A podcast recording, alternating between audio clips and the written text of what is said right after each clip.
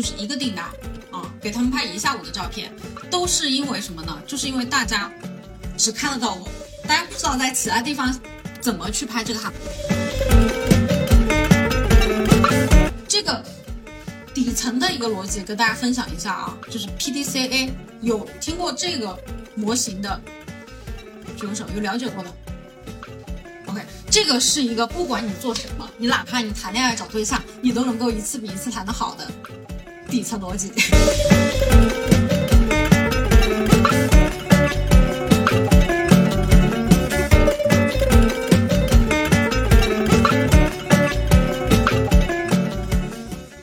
我是当小时，欢迎来到专注路径，期待结果，钱和流量，Hope Always 的搞钱搞流量系列访谈播客。那接下来就把我们今天的这个内容交给我们的当当老师，来，掌声欢迎。OK，大家好，感谢今天懒得给这个机会，让我来跟大家分享一下我们小红书的一个 IP 打造。那么副标题呢，就是高效获得流量和订单，有多少是为了纯粹想要火的？举个手。对，有没有想要火的？啊，OK，哎哎，太棒了，对着你说啊！啊，七位姐姐，真是居住四位啊，年龄最小的最勇敢。今天今天大龄的怎么这么羞涩啊？啊，那有多少人是想要拿到订单的，或者是想要赚钱的？想要赚钱的举个手。举个手。他都没有举手的是想要通过小红书干嘛呢？就是你们的目的是什么？哦，就是备选了解一下，对对对，对吧？好，那我们今天的话，其实更多的是着重在后面这个，就是教大家怎么样通过流量去变现的。因为如果只是纯流量的话，其实我个人感觉啊，在成年以后不是特别有那个赚钱来的有动力。就通过你发小红书，或者是发抖音，或者发朋友圈，然后有人给你觉得你的内容特别好，然后给你转了一块钱，你的动力是远远超过别人给你点一个赞的，认同吗？认同。啊，好，那跟大家先自我介绍一下。对，我的名字叫做当小时，然后我最早呢，其实是在十年前，就是你们猜一下啊，我是从哪个平台得到流量的？十年前，对，微博。不是天猫，QQ 空间啊。我第一份职业是摄影师，啊、刚刚我看到有人做艺术的，然后其实室内设计 logo 的也会有点像，我就通过微博，就我刚大学毕业出来第二年，我就已经月入十万了。一四一五年，微博的流量是比小红书还要火的，因为现在大家知道，就有小红书啊，有抖音啊，还有各种各样的流量平台，包括视频号什么的。但那个时候只有微博，所以在微博的那个时代，我是非常享受到了流量的红利的。其实你说我拍照跟其他的摄影师拍的有多好，有好到十倍那么多吗？因为我的同行可能拍一单照片，他们可能收个三百、五百，而而我当时摄影的话是一万，一万加就是一个订单啊，给他们拍一下午的照片，都是因为什么呢？就是因为大家只看得到我，大家不知道在其他地方怎么去拍这个汉服照。当时我是带着汉服去旅行，是在世界各地去做环球旅拍啊。那做环球旅拍，我接单，我就不可能像在线下等客人来上门，那么就是通过线上的一个流量。然后当时我还出版了一本摄影集，大家在当当网上都能够搜得到，叫《红尘信》。然后这个影集的话，也是因为流量出来了之后，有出版社找到我，然后给我版税，然后自己去出的一本书。我现在就还有人刷微博吗？还有人刷微博举个手，应该没有了吧？哎，还还有啊。但是大部分人现在更多的可能刷起了小红书跟抖音，对不对？大概到一九年左右，你会发现这个流量的平台不一样的。那我相信今天其实大家在做小红书，可能过一段时间小红书的流量也不太行了，那怎么办呢？今天我跟大家分享的其实是流量的一个底层逻辑，而不仅仅是我们要怎么做小红书。有可能你不做小红书啊，就像刚才那位小姐姐说的，我只是想要做一个备份。如果有一天小红书不火了，今天我们分享的这套东西其实也是同样的管用的。因为当一九年流量下来的时候，我就开始转做淘宝了。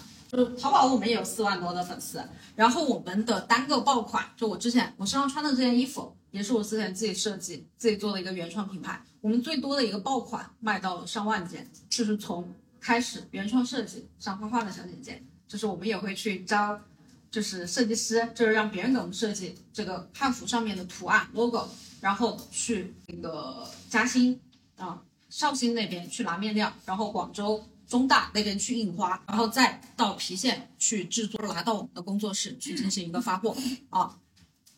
就我第二段职业做服装的时候，我们在科华路的那个王府井一楼，我也开了我自己的一个线下的门店啊。但是为什么我今天来跟大家分享小红书呢？因为从去年开始我们就转行，那为什么一直就是去年开始转行帮别人做的呢？就是因为我发现我卖得出去，但是我做不出来。成都它不是一个做纺织业的原产地，它供应链其实是很重要的。如果我们自己要在线上去卖东西的话，你其实最后拼的是你的供应链的一个能力。那么我想，我最擅长的其实是搞流量，那我就为什么不去找有供应链的商家老板去合作？所以我们转型了之后，我就开了一个当前传播，就是做营销，就专门帮别人运营小红书。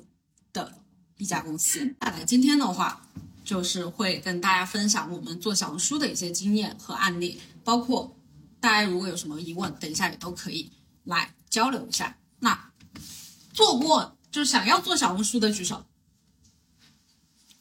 就是 OK。那做过的举手，现在已经在做的就发帖子啊，对，有发帖子，有发帖子，有发帖子超过五篇的，有发帖子超过五篇的。OK，啊，百分之三十左右啊，大家还是停留在想的这个阶段啊，就一定要动起来，因为只有你做起来了之后，你开始做，你才知道问题在哪里，你要怎么样去精进。如果只是停留在脑子里面想的话，它永远没有办法拿到我们的流量或者拿到我们的订单啊。那么刚才我问了做小红书的目的是什么？一个是小红要名，一个是要利，对吧？那最好呢是能够。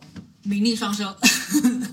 那么大家做过小红书，来说一下你们的，就是现在目前做的痛点和难点在哪里？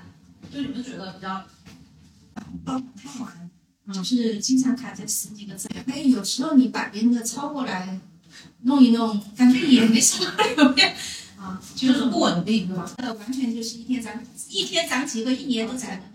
OK。就是，比如说你的一个痛点，其实是在于说是流量的一个不稳定，啊，有时候是是这个在，其实挺稳定的，稳定的稳定的不太不太有流量，其实是稳定的低，稳定的低，爆款能够最多的好吗？对吧？啊，必须要爆款。后面问一下你们对于变现多少？变变变变现快半快三万啊？那这个变现的需求啊？那就很好啊。其实你没发现你追求的是到底是流量的稳定，还是说收入的稳定？流量，流量稳定。嗯，OK，有了流量才有更高的收入。好，那么还有还有人的，啊，就是有些时候那个流量，其实你要做精准，但是它的流量并不大。对。那你要流量做很大，但是你的那个又不精准，就是这这个问题怎么去权衡？OK，问问的非常好啊！我觉得这个问题我之前经常给我们的客户。打比喻，因为每个客户找到我们，他们都想要爆款，想要流量。然后他说，就像刚才那个小姐说的，有了流量才有销量，对吧？但实际上，我经常给他们举个例子，就比如说你们在古时候，就是会有那种赶集嘛，电视剧的时候，然后有很多那个摆摊卖艺的，然后胸口碎大石，前面是不是围了一堆人？然后大家掌声啊，然后很热闹，看起来里三层外三层。然后同时呢，这个世界上面还有什么卖耗子药的？卖耗子药的，他门口基本上没有人会去，但是去了的人是干嘛的？都会买。他都是去买耗子药的，对吧？他的那个口号 slogan 就非常简单的一句话，他如果换到小红书发帖，他就一句话：好儿有，好儿有，好儿死了趴不妥，对吧？但是你只要点进去这个视频，你只要点进去他主页，你只要点进去他店铺，你是去干嘛的？你是去下单买东西的。如果是那个摆摊卖艺的，你是去干嘛的？看热闹，看戏。对，你看热闹，你会给他打赏吗？不会。你给他点个免费的赞，对吧？你会去围观，所以就会造成你的曝光量很高，你的点赞量可能也很高，但是你的转化并不好。所以我很多朋友他们做 MCN 机构的，是百万粉丝的，他们都会面临一个问题，就是做了一两年之后实在坚持不下去，他们团队解散了，因为他们每个月变现的一个收入都没有办法去养活他们的一个摄影团队，三到四个人。所以你们其实真的要想清楚，你们做小红书的目的是什么？到底是要流量，还是想要销量？如果是想要既叫好又叫座，那么你的一个产品一定是要比别人更有卖点，新奇特，对吧？那这样子的新奇特的一些产品，就大家没见过的，大家可能既会来看热闹，可能又会去买一些东西来试试。OK，问题，就小红书官方定义是什么？其实有很多人啊，他会去，就是品牌方找过来，他可能只想要去卖他的产品，他只想要销量。然后他也不想要自己去出镜，那其实这个是很难做起来的。为什么呢？因为小红书是什么？这个是小红书商务部的一个官方定义，它定义的是小红书是一个社区，就跟你们楼下的这样子的一个社区是一样的。那么社区是什么？社区是人加内容，它不仅仅只是内容，不是你品牌方把那个产品放上去，大家就自己下单了。他为什么要买你？他是因为你这个人跟他有关系。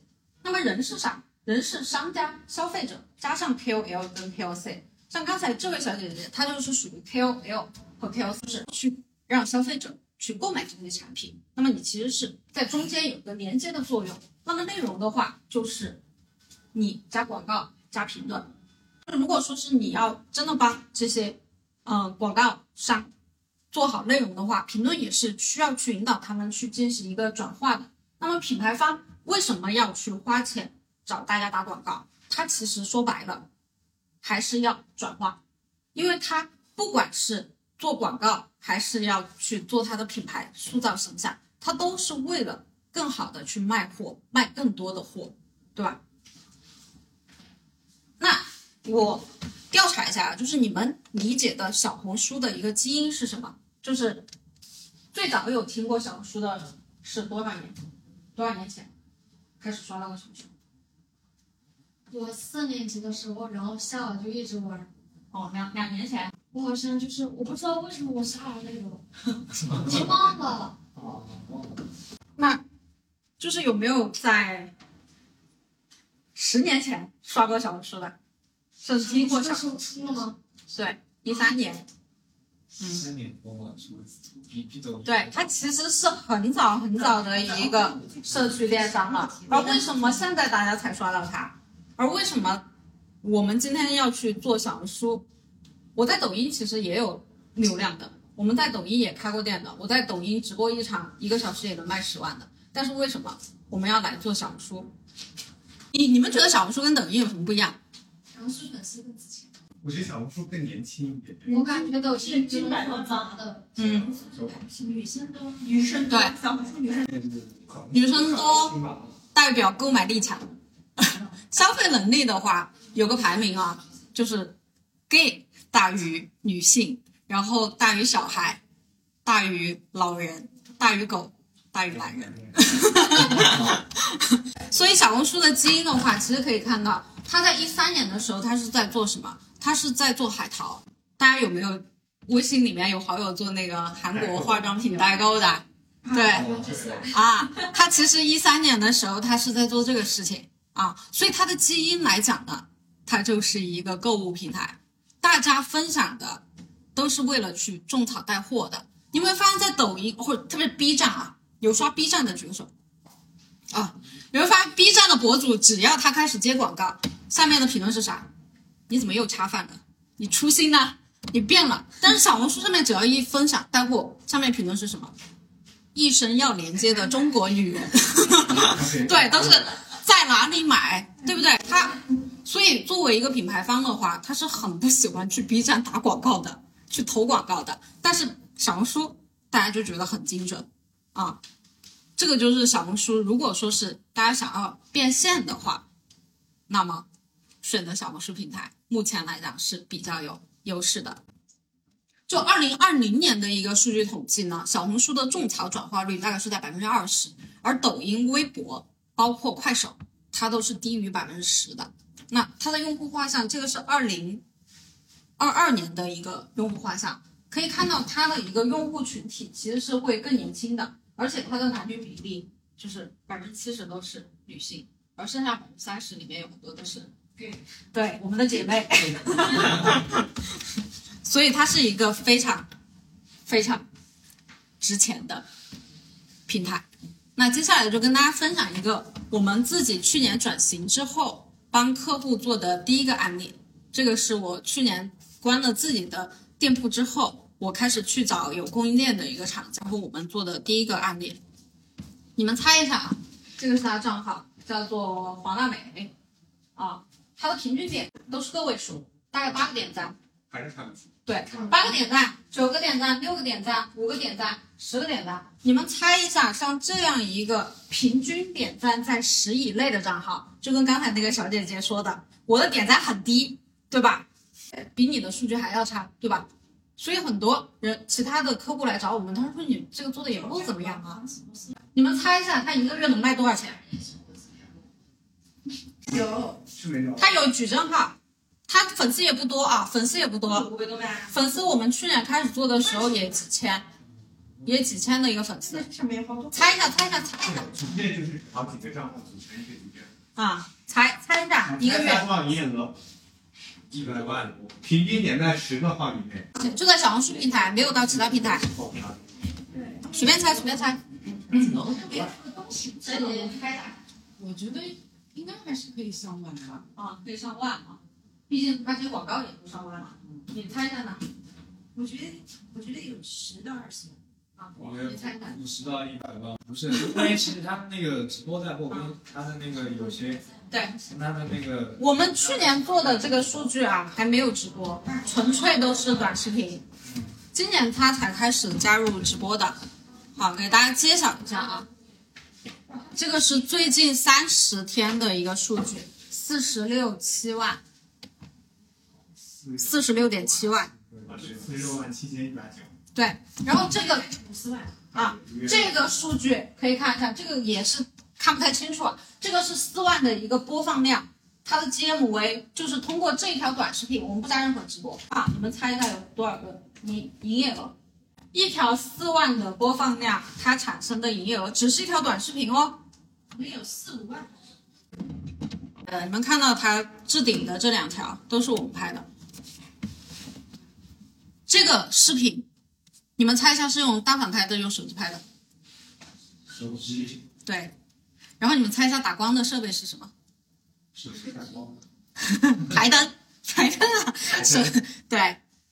你们觉得像这样子的视频，它所有的景别，我们在后期剪辑也是一条过。你们猜一下，像这样子的视频，我们的制作时间在多久？我觉得多少分钟啊？一分钟。制作时间呢？对？看好，我跟大家分享一下我们的操作模式啊。我们会两周去一次他的办公室，说是办公室啊，这个只是他的住宅。他买了在家里面，然后找了两个妹妹穿珠子，就去进一些珠子回来，然后去打个孔，然后加个挂钩。然后我们的模式是两周去一次，一次拍两个小时，两个小时拍十四条内容，然后回来大概半天的时间剪辑这十四条内容。平均算下来估计就十几分钟到半个小时左右吧，做这样一条视频，然后这样一条视频四万的播放量就能够带来四万的营业额。你们觉得这个事情难不难？这个视频难不难？这个视频我们自己可不可以拍出来？可以可以。对，对吧？我们不说它的一个产品，然后它的一个讲话的一个能力，就说我们能不能够拍出这样子类型的一个视频，其实是比较简单的，对吧？那么它的一个背后的逻辑是什么？我们自己做为什么就做不出来？啊，其实你们觉得呢？讲话讲得好，我身边没有人带我，带我，我觉得我也，对我觉得你确实是可以的，这是我的。嗯，因为没有人接触了，谁来跟你讲这些？对，大家都偷偷摸摸赚钱，开始说那个抖音那些直播的好厉害，我觉得我都十分之一都比不上。啊，就其实你跟玄学挂钩的话，能够卖个很多倍。我们那个兔子胸针大概卖了一千八百个，啊，他就是说今年是兔年，然后你带上这个兔兔子胸针，你就能够走好运，啊，大概有有这样子的观察能力很强啊。嗯，你觉得呢？对对对。啊？运气，哎，运气也算，运气其实是是占了很大一个比例。我觉得定位吧，定位很明确，对就是我对珠宝的。是的，它最开始它其实有几百上千个品，因为这个产品是他自己卖的，他自己有参与设计的，所以他了解他的产品。对，是质量好，又回购，就又回购，回购对复购复购买一个。对对，你知道小红书最靠啥吗？颜值。就大家如果自己要去做小红书，一定要把自己收拾的比较漂亮啊，就不能够穿着拖鞋然后素颜就去上镜了。像我们为什么用手机拍？美对，因为手机可以美颜，但是相机你要收敛啊，各种方面就就后期成本很高啊。我觉得第一个是他有经验，对播播的不像我这么生疏。第二是他有他的个人 IP，因为他我感觉他是搞那个设计，他得设计设计独特独特的，找到我们像你卖设计师款的衣服，对都要卖的贵一点。而实际上，这个设计师我们拍摄的设计稿什么的，就是他的古风啊，画画我们拍，然后他他去讲，穿的对他自己讲是就是他自己设计的什么之类的，然后有些设计，然后他的设计师他就会去做，然后包括前面的定位，其实我们最开始也是不明确的。等一下我会给大家讲我们的一个痛点和难点。最开始三个月我们没有单的变现，啊，这这个是你们我们从零到一，也包括你说他很会讲，实际上在最开始他也不敢面对镜头，他很怕上镜，就是劝了很忙，你觉得呢？天是要来打磨学习情怀。他三个月就想成那样，这个布景也是很关键的，就是他至少背景是比较干净的，他没有在一个残酷或者说是一个地摊的那种感觉，然后包括他人长相也都是上就是四十加啊，那么也是追求一些品质的，所以他去卖这样同样的产品啊，别人对，你觉得呢？对对，其实你有没有发现，他根本他就是一上来就是我就是来卖货的，不是说我遮遮掩掩的。觉得我觉得也是他的设计和布讲。对，其实它的产品本身是过硬的。好，这个它的产品大概在一百八十八、一百九十八、一百一十八。刚刚那个小姐姐讲的复购其实是蛮重要的。然后为什么会有复购？啊，你们猜一下它的一个客单价最高的，就是短视频带货，我们都没有讲直播哟，就是一个客户一次下单最高的钱，就买这些产品，你们觉得是多少钱？看一下，五千，五千，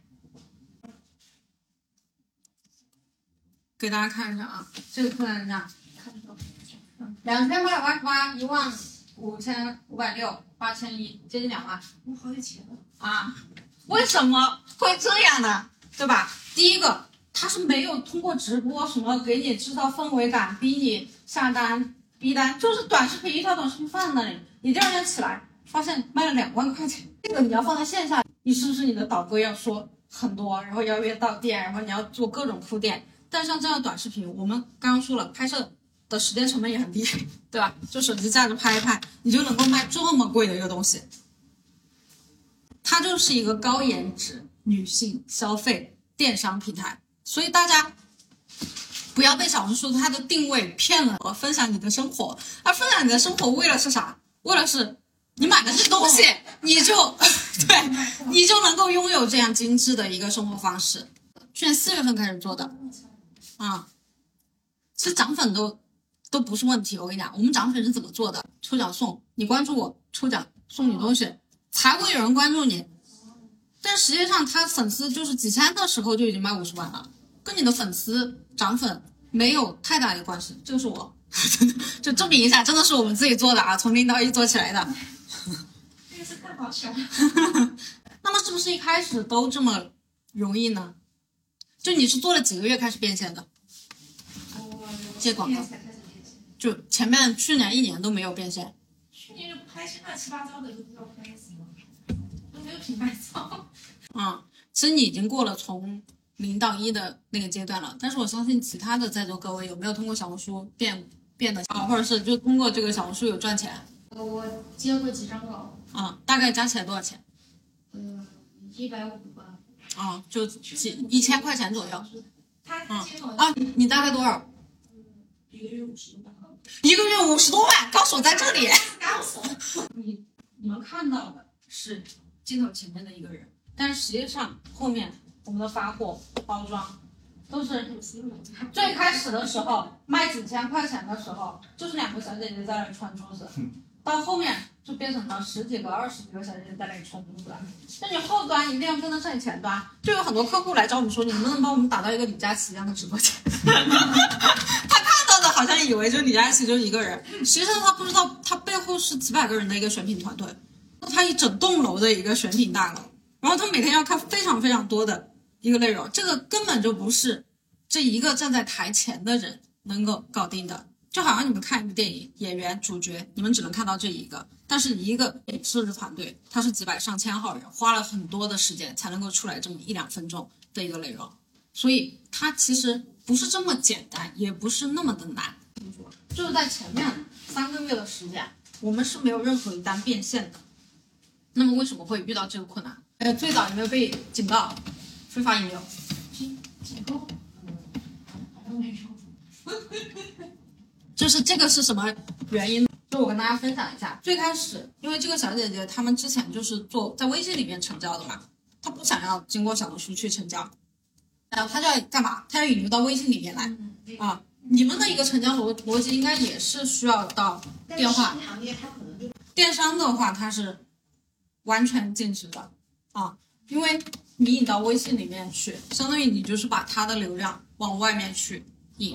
是你很小的粉丝，你现在导流其实也会被警告啊，因为当时我们其实也就几百个粉丝，都被警告了九次，然后差点都被封号。因为那个老板他就是想要引到微信去卖，他不想在小红书开店，然后直到说是他在小红书上面开店，我们才迎来了一丝的一个光辉。然后就刚才那位小姐说的投流的问题，你的投产比大概做到多少？一十七。哇，那很高啊啊！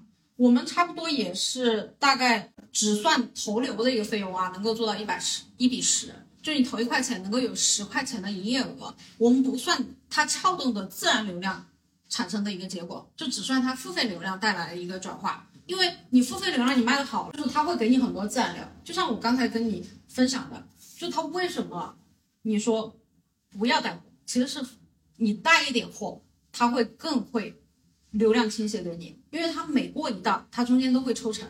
像你们跟其他商家合作，小红书都是要抽百分之十的嘛？对，那他当然欢迎你接广告了。卖货也是，它每个类目不一样，你卖的产品不一样，它的扣点是不一样的。像珠宝这个品类的话，饰品这个品类，它大概是百分之六左右啊。然后包括我们呃今年又做了一个民宿项目，也是一样的，就是差不多也是百分之六左右。然后最开始的话，道具、灯光、背景、设备、专业技术，我们和就是老板之间也会有个冲突，他就会想要说，我们把那个珠宝做成像香奈儿啊、爱马仕啊这种很高端的，所以我们怎么能用手机拍呢？我们一定要上那种光鲜亮丽的大场景，然后看起来很精致。但是用户会觉得什么？贵，对，第一个是贵，第二个觉得那嗯根本就没有一个亲切感。像接地气。对，不是日常的。对，不是日常的一个分享，你就是来卖我货的，你就是来宰我的，对不对？但你拿个手机跟我录视录视频一样的，就就好像说你跟姐妹分享打视频、电话、语音一样的，他会觉得你很真诚。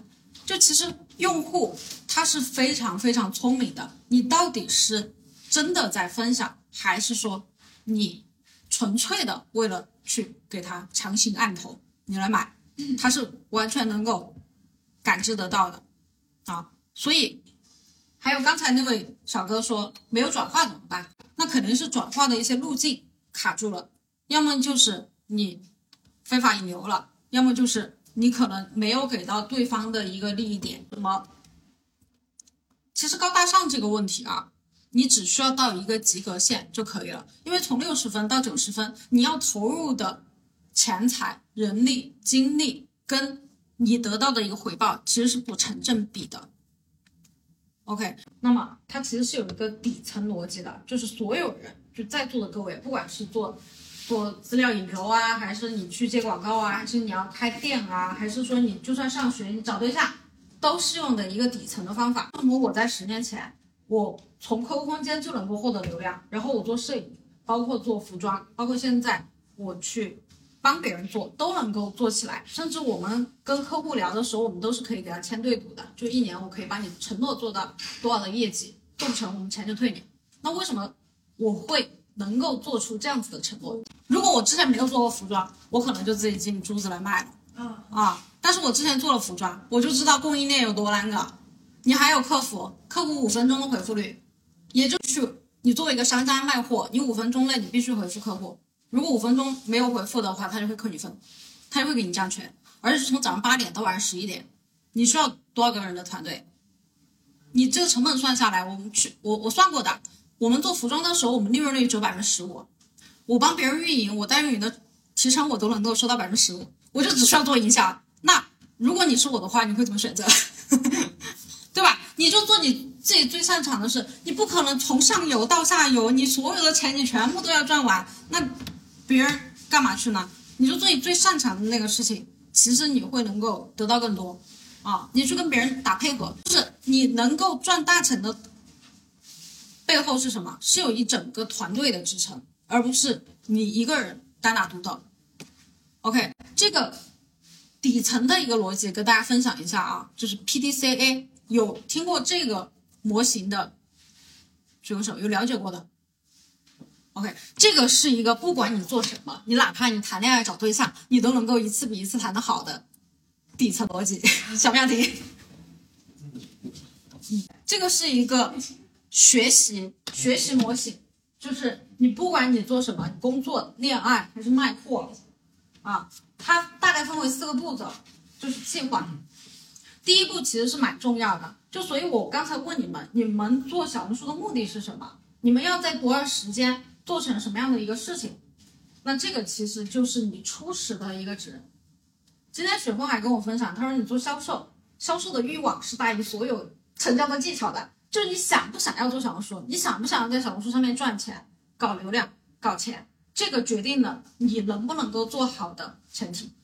如果你只是说我今天来随便听一听，或者说随便搞一搞，那么不行就算了，反正也不是那么重要，对吧？其他所有事情都排在它前面，那么你一定是没有那种我一心就是我没有其他的工作了，我也不想做其他的东西，我就 all in 这个平台。那么第二种人，他是一定会更能做起来的。很多人出发是没有方向的，哦你根本就走不到终点，因为你根本就没有设定过终点在哪里。你只有设定了你的终点，你才有可能会到达终点，认同吗？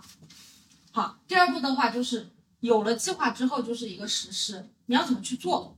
那么做也是很多人会直接卡掉的。就像刚才说的，很多人想不想做下啊，然后很多人做没做没有，对吧？所以做的一个过程也是你决定了能不能够到达终点的，不是只在脑子里面，要真的动手去发，一篇篇发，然后看数据去优化啊。你做完就完了，就跟你上班一样的，就做一天和尚撞一天钟。其实你很多人七年下来是没有任何进步的，就大学毕业到一家公司之后就就就就这样了，对吧？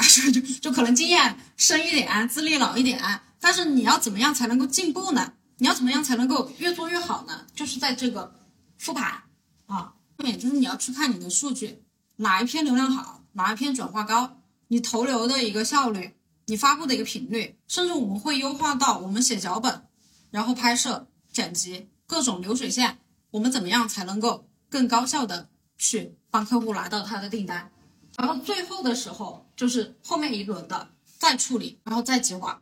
整个循环下来，像网上大家只给你们讲的这一环，而我自己研发出来的呢，我们之所以能够进步，就是滚雪球一样的。就巴菲特有一句话，就是你怎么样成功，你要找到一条非常长的一个雪道，然后就不停的滚就好了。那么 PDCA 就是那个雪球，你只需要做完一个循环之后，你不是会有第二轮吗？第二轮你就可以又上一个台阶了，对吧？比如说我们二十一天，你要做一个。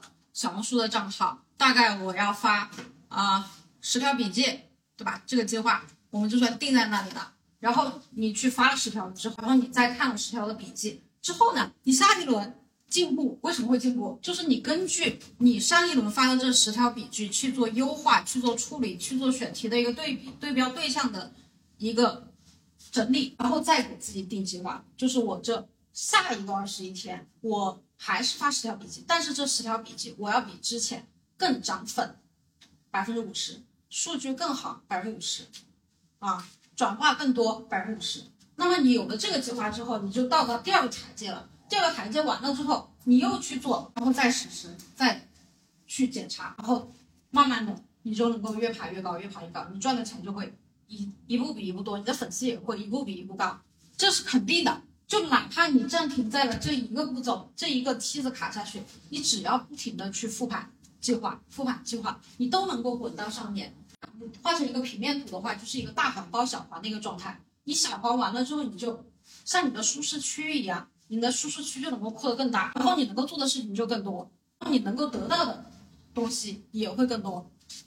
啊，在像为什么刚才雪峰老师说信息流，信息流其实我不是很推荐大家做，因为它没有好的内容，它只是有好的流量，而且是通过花钱去买的流量。其实你的内容好不好，你投钱，你是一个非常能够翻倍的。如果你的内容不好的情况下，你去投流，你砸再多的钱，它其实起的水花是很小的。我想问一下，那位接广告的小姐姐，你有没有投薯条什么的？有啊，还是有有一些啊。如果你的内容比较好的话，其实你稍微投一点点钱，你就能够看到非常好的效果。但是不是说我们一上来就开始投的？只有当它的一个流量稍微有点起来的时候，就是已经被认证的是一个好内容，你再去投流，你的效率会更高。那么在小红书的品牌营销里面啊，就爆文的话是意味着高曝光跟持续不断的成为流量，就像我们自己做小红书一样，就是有些一千个赞以上的这这种，我们算是小爆了啊。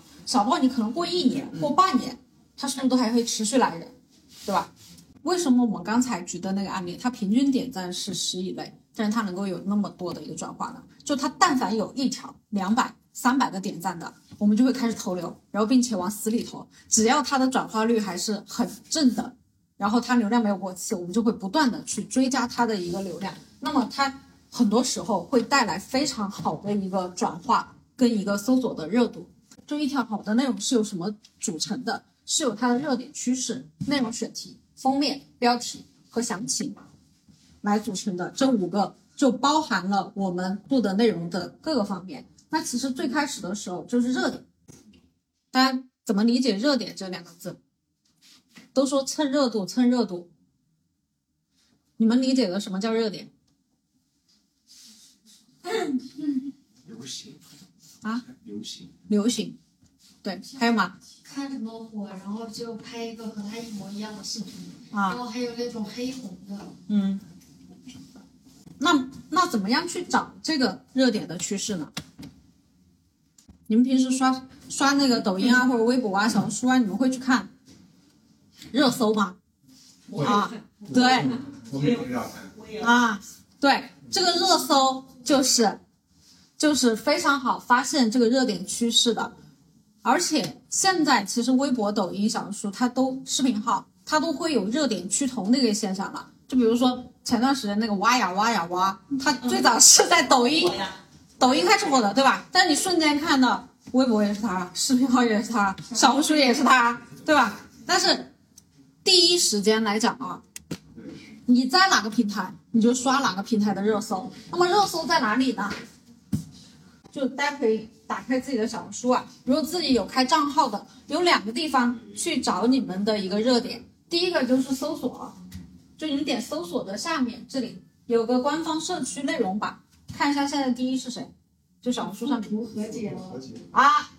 那么你去卖资料的，你就去看这个 tag，那么大家就能够刷到你，这个叫做蹭热度啊。但你不能莫名其妙的蹭啊，就就 你是卖老年用品的，你去跟复读和解了，这个这个就得想一下怎么样去转化。然后第二个呢，这个是一个官方的一个蹭热度的一个地方，你但凡你看到热搜排行榜里面哪一个能够你蹭得上，你就去蹭哪个，不是流量越高越好啊，是跟你的行业度越相关越好。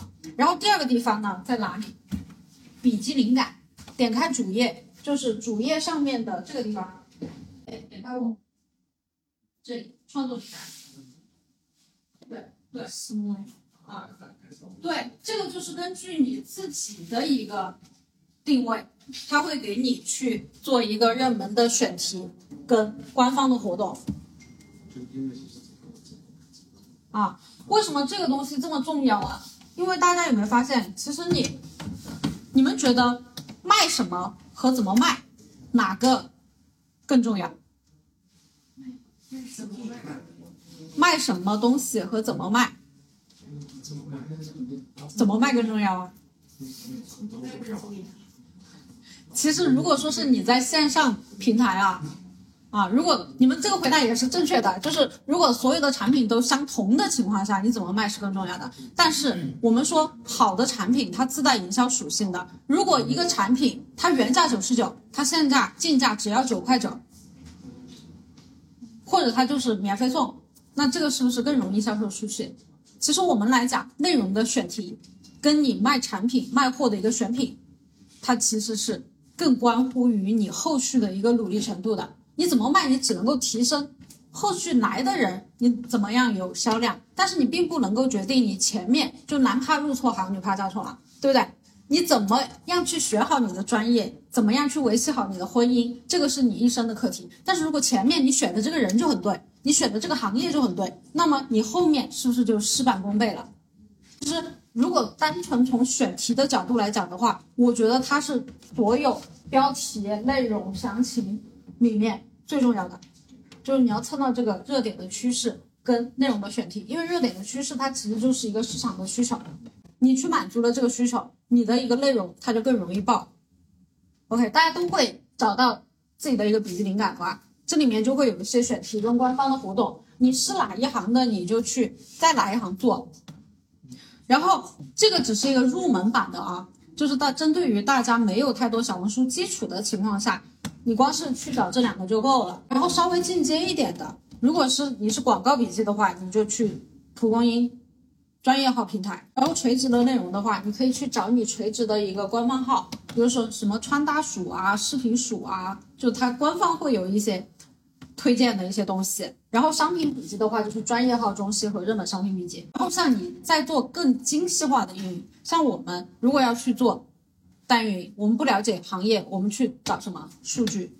这些是第三方的一个数据平台，一个是给大家推荐两个，一个是产小红，一个是叫灰豚数据，它就是会去爬虫数据，爬完所有小红书的所有的内容，然后给你总结起来，互动最高的笔记是什么？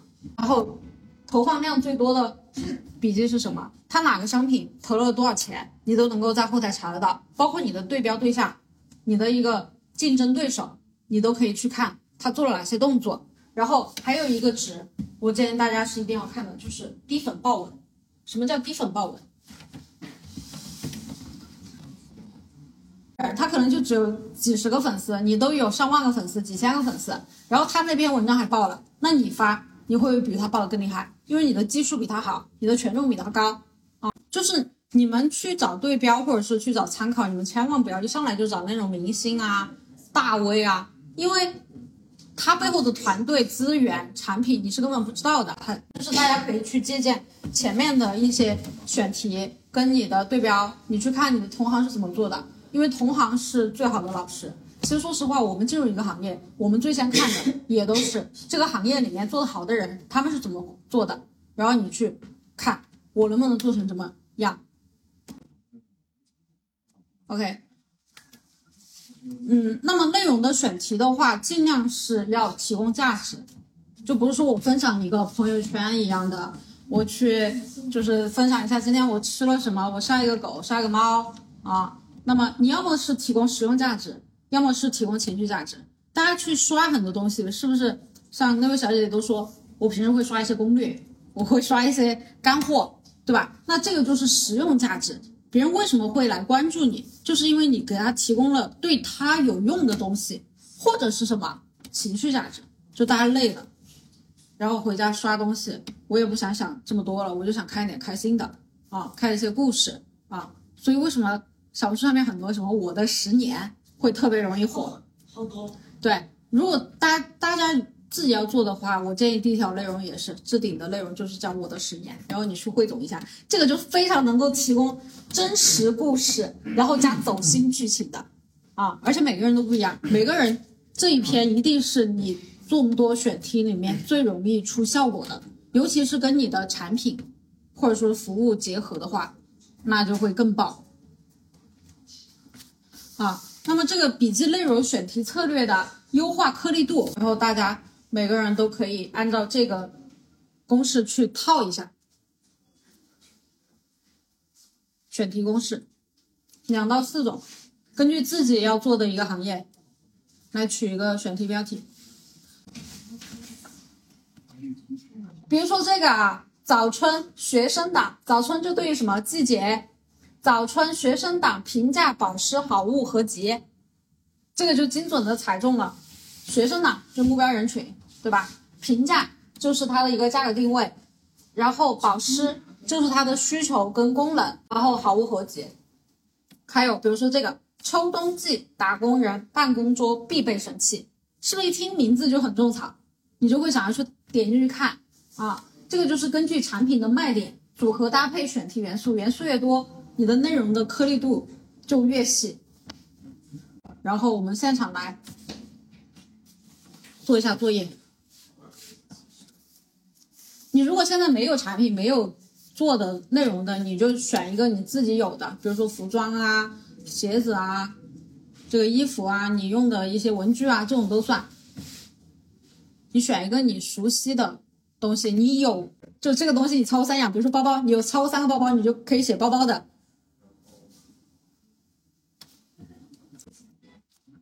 好，谁想好吗？七四。我就说我今天收到的一个美容仪吧，我就收到过 N 个美容仪了。然后美容仪首先直接说美容仪肯定不行的，大家会觉得是广告。然后我会先从沉浸式回家，然后做一点轻食的东西，然后嗯健健身，然后去洗一把脸，就告诉大家我每天是用了这个美容仪，用下来感觉效果还挺好的。然后我的面部啊，我的皮肤啊都挺好的。最后这个美容仪。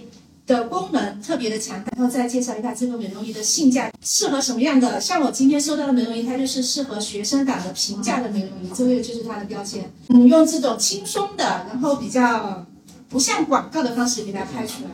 有什么补充？很很好，很好，很好。其实你已经切中了很多点了。目标人群学生党啊，价格定位白菜，然后需求功能就是美容仪，然后使用场景都在家，然后你可以讲舒适，因为就是天天谢谢，对对对对啊。想好了，嗯，办公职场，嗯，评价是比较比较讲那个有效、颈椎啊方面类的，生活没想好具体类的。可以可以，这个也是有功能性的。你你有没有发现，就算你没有产品，你要去写带货广告，你写这个东西就会有广告商后台私信你。你多写几篇，就大家进广告最快的一个路径是啥？就是拿你家里面已经有的一些东西，然后你去写垂他这个东西，去写些垂直内容，然后你发几篇之后，绝对后台会有私信说，哎，接不接推广？这就是第一步高效种草。大家平台后台的一个推流啊，这个是其实你写这些东西是给谁看的？第一个是给你的目标人群看的，其实最主要是给平台看的。平台才知道该把你的这些内容推荐给谁。像如果我们之前发内容发的很杂，然后又完全就没有写这些东西的话，平台根本就不知道怎么去投放，他不知道哪些人喜欢你这些东西啊。好，这这这一趴的选题大家都做的很好啊。就如果想要做带货或者说是接广的，就可以按照这种思路去推一推。好。然后这里给大家分享一下场景化啊，其实场景化就是刚才大家说的宿舍啊，然后呃像居家呀，这些都是可以的。然后怎么样去发掘更多的一些场景化呢？因为有可能我们每次都是在家里面拍，我们每次都是在宿舍里面拍。然后但是当我们要推某一个商品的时候，我们要多场景的去推。就比如说我们卖精油，那你多场景的怎么去推销这样子的一个产品，让他知道在。每一个场景其实都能够给你挂上钩。这里举一个奶茶的一个案例啊，大家想到奶茶想到什么样的场景？可能就街上买杯奶茶，对吧？就就奶茶店买杯奶茶就就完了。但是你看一下他是怎么样去推他的一个奶茶的，在哪些场景去推的？第一个啊啊，少女心，它主打的是一个少女心，它有一个主题，然后它挂钩了哪些场景呢？居家啊，那么居家的话，它就会写学生居家，就高三卧室啊，文具店的卧室介绍来了，然后他就会写居家追剧必备美食，然后就会带着他的奶茶，然后穿搭也是，就是早春奶茶少女穿搭。这里说一下跨界的一个做法啊，其实假如说我们有自己的产品的话，我们去蹭一些热点，跨界的话是会收到非常好的一个效果的。我们之前做汉服，我们开发了，就是在一九年的时候开发了一款叫做焦糖奶茶的一个汉服，当时这款的一个销量就是也是大几千，一下就上去了，因为那个时候刚流行起来焦糖奶茶，然后我们就做了一款配色很像焦糖奶茶的一个汉服，然后就拟人化嘛，然后它的销量就非常非常好。所以我们在卖什么的时候，你不一定局限于自己要卖的一个产品里面，你要更多的去跟大众能够发生一些关系，跟热点发生一些关系。然后包括它的书桌展示啊，然后书桌零食，然后它的奶茶系美甲啊，对吧？少女心也是搭的，包括它备婚婚房的布置，备婚甜系好物推荐，这都是可以去挂钩的。就大家如果在这一条上面已经熟练使用了之后，就不一定非要局限在这六个里面了，可以去发散一些东西了啊。但是这个是基础，就是当你不知道选题做什么，你不知道怎么写的时候，你就去套公式，套出来准没错。好，那么封面和标题，小红书的一个种草流程，你们在小红书上面买过东西吗？买过东西的举个手。啊，还是还是蛮多的。它其实是需要经过前面的五个步骤，它才会去下单的。它不是一刷到你就下单了。那么我们模拟一下小红书人群它的一个下单的一个流程啊。它刚开始是不是像我们一样会刷刷刷刷，就是在这个双条信息流里面，然后当他刷到一条感兴趣的，哎，他就会停留一下。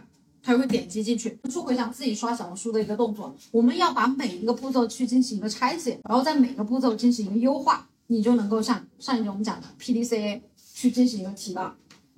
他刷到这里停留了之后呢，他就会点击进来。他点击进来，要么他就看了，他不感兴趣他就直接走了。他看了之后呢，他有可能会给你互动，点个赞，留个言，评论，然后也可能没有。但是如果他被种草了之后，他下一个动作是什么？你想一想，如果你要买一个三百块钱以上的东西，你会不会看到这个马上直接下单？不会，对吧？你会去干嘛？好多比较啊，你会去搜，你会去回搜，就是你看到一个口红，或者是一个新没有出来的一个牌子，你根本就不了解它，你会马上再去小红书上面去搜索这个品牌的名字，它的一个路径就是回搜完之后，它就会被深度种草。他深度种草了之后，他才会去下单，而不是说我们直接到这里点击进去下单，它不是这个流程。这个流程呢是淘宝的流程，它是京东这样子的流程。小红书这种兴趣电商，它都是通过种草之后回收再深度种草。所以，如果我们自己要做产品，自己要去卖精油，那么除了你大量的发自己的内容之外，你要去铺大量的买家秀，你要让别的买家去帮你背书，帮你证明说这个是真的好。啊，因为现在用户很聪明的，他不是说你王婆卖瓜，他看了他就觉得 OK 了，他要看到你的其他的买家他是怎么评论的。那右边的这个呢，就是一个用户点击的一个底层逻辑，他为什么停留在这里了之后，他会去点击它？主要他是给了他价值，给了他利益，像刚才我们说的，要么是使用价值，要么是一个情绪价值。OK。优化标题，这个优化标题的话，就是在我们刚才的那个选题里面六种方式里面，假如说是我们是想要找我们的目标用户啊，我们自己去卖自己的产品的时候，怎么样让他们下单呢？分为两种，第一种是他明确了，我今天就是来装房子的，我今天就是要买一款精油的，我就是要买你这一款牌子的精油的，那么他会直接的去搜索某某精油，或者直接搜精油。啊，对吧？第二种呢，就是他没有想好我今天要来干嘛，我只是想来逛逛，啊，这种叫做需求模糊的潜在对象，那么这两种对象，一个是以搜索行为为主，一个是以浏览行为为主，他们的笔记内容对应是不一样的。如果他非常明确自己要买什么，他去搜索的时候，哪种内容能够打动他呢？就是介绍它的功效、风格、颜色啊、性价比。以他需求不是很明确的情况下呢，你可能就会需要一些场景化的干货、剧情上的一个种草了。OK，还是同样的，你要给用户提供一个价值。好，这最后的一项就是你的内容要快。一般种草的标准文啊，我们分为三个段，三段式。第一个就是你去吸引别人的注意力，就抛出痛点啊，他面部衰老了还是什么样的状况？他用了你能不能得到一些改善？这中前面是去吸引注意力，中间是建立信任，最后才是一个促成转化。就相当于他前面是要讲很多对客户有用的内容，然后最后才带出广告。而且用户他更喜欢真实体验后的一个真诚分享。就像你接了广告之后，你必须要自己试用了之后，你才会抓住它的一个产品的使用心得，它才会具有更好的一个种草力。然后这里举了一个例子呢，就是护士用的洗衣液，因为护士的痛点，他去买这个洗衣液，他就会比普通的人他的需求会更旺一些。因为他的衣服老是弄脏了，所以他就会说：“我作为一个护士，我用了什么什么样的洗衣液？我之前是每天衣服都非常容易脏，又洗不干净。”然后中间再去讲他使用那个新的，然后最后告诉大家在哪里哪里可以下单啊，大概就是这样一个套路。大家如果去写种草文的话，就是这样一个套路。OK，内容因为干货有点多啊，其实如果真的要系统性的学习小红书的话，它其实是一个非常繁杂的一个内容。这个大概是我们后续的话可能会。推一个二十一天的这样子的训练营，就是就大家听完了之后，可能觉得会有点道理，说哎，我想做一下。但实际上呢，大部分人啊，我观察的就是动了这个念头之后，睡一觉就忘了啊。那么如果说是你真的想要做的话，可以去关注一下我们后面的整个课程，就是我们会手把手的带练啊，包括教你怎么样去定位，你要去怎么样去变现，什么是更适合你的一个方式。然后自己做的话，其实经常容易三天打鱼两天晒网，就是今天想好了发一下，然后明天工作忙了或者有个事情出去了你就忘了。但是如果说是你真的要去做这个东西的话，你是需要长期不断的去做的，甚至是到最后需要日更的啊，甚至有时候我们为了冲六幺八或者说是双十一，我们会一天发三到五条，然后包括做矩阵。所以如果加入我们的一个二十一天的训练营的话，它就可以养成一个习惯，然后系统化的。学习并实践，其实大家现在在平台上面会找到很多免费的一个分享内容，然后也会有很多大量的一个教程。今天你看了一下，觉得这个很有道理，明天看了一下那个也很有道理。但是它的一个缺点是什么？就是它没有太系统化。跟大家为什么要跟我学啊？就是除开我之前讲的我自己的一个案例，那么这个都是我去年转型之后我接的别的一个案例，包括我们学员的一个案例啊。我的学员就是之前我们做了一个二十一天的训练营，而且是远程的。就这个人是在福建，他学完二十一天之后，他都开始去接单。他他帮别人卖香水，在小红书上面都卖到了五万件。然后民宿这个是我们现在在做的，他的粉丝量也不多，就八百多个。但是我们在不到三个月的时间，他已经通过小红书下单了六万块钱了。就如果大家没有任何一个方向的话，其实操盘手的话也是一个。不错的方向，操盘手的话比卖货在市场需求度上面也会更大一些。然后这个是我们自己做直播啊，我自己做直播大概一个小时，这个是五十五分钟，然后能带十万的一个货，客单价的话也是两百多多。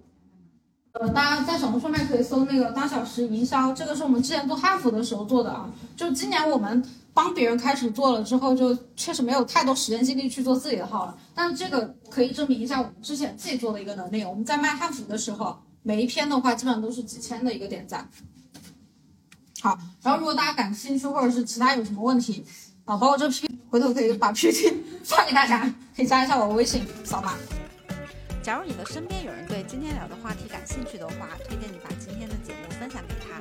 感谢你的关注点赞，你的支持就是这个节目每周一更新的最大动力。如果有什么改进建议的评论的话，欢迎留言给我，我都会一一改进的。